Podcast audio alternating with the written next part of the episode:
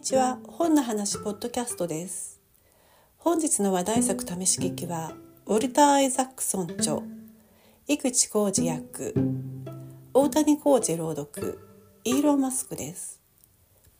現代アメリカで最も注目を集める人物の心の内をチェックしましょう。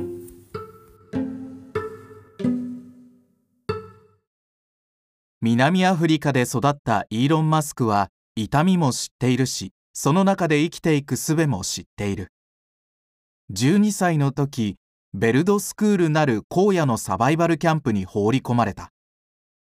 映画にもなったハエの王の軍事教練版という感じだったらしい。配給される水も食料も少ない。ただし人の分を奪うのは自由。いやむしろそうしろと勧められた。手荒にするのはいいことだとされていたと弟のキンバルマスクも証言している。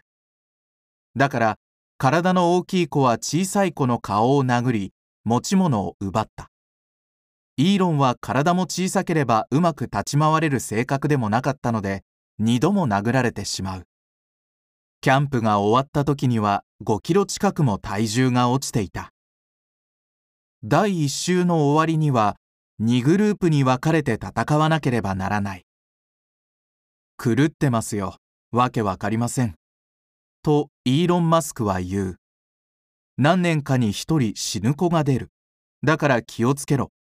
去年死んだ薄のろみたいになるな。弱い薄のろになるな。とキャンプ指導員に注意されたそうだ。2回目のベルドスクールはもうすぐ16歳になる頃だった。身長180センチ余りと背も伸びたし熊のようにがっちりした体格になっていたし柔道も習っていた。だから2回目はそれなりだった。手荒にしてくるやつがいたら顔の真ん中に思い切りパンチを叩き込めばいい。そうすれば二度と手荒な真似はしてこないと分かりました。タコ殴りにされてもそこできつい一発をお見舞いしてやれば次にまたということはないんです。1980年代の南アフリカは血生臭い場所だった。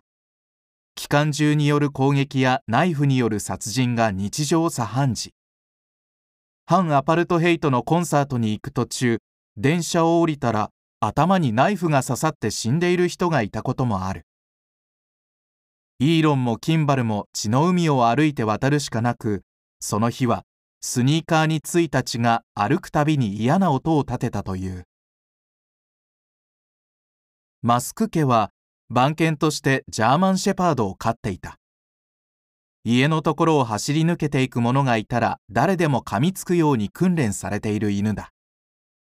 イーロンはこの犬が大好きだったのだが車回しを駆け抜けた時背中をがっつりかじり取られてしまう。6歳の時のことだ。急いで縫わなければならないと救急に連れて行かれたがイーロンは犬が罰せられないと約束してもらえなければ治療は受けないとダダをこねた。殺さないでよねに殺さないと約束してもらえたらしいのだがこの話をするイーロン・マスクはふと口をつぐむとしばらくうつろな目をしていた。結局撃ち殺してくれちゃったんですよね。学校はつらかった。誕生日の関係からクラスで一番幼く体も一番小さかった。さらに人間関係をうまくこなすことができなかった。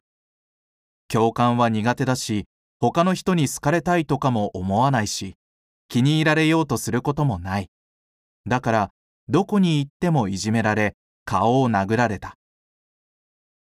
殴られると人生がどう変わるのかは殴られたことがある人でないとわからないでしょう。とマスクは言う。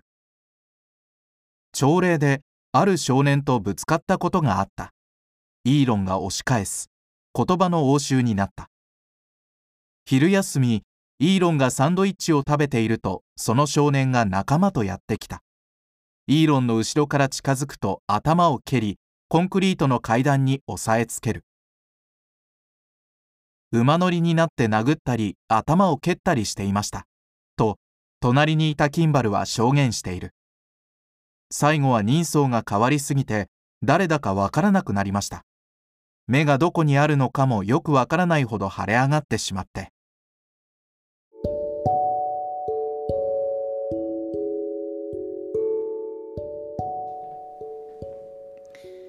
皆さんいかがでしたか？続きはオーディブルをお求めいただきお楽しみいただければ幸いですお聞きくださりありがとうございました。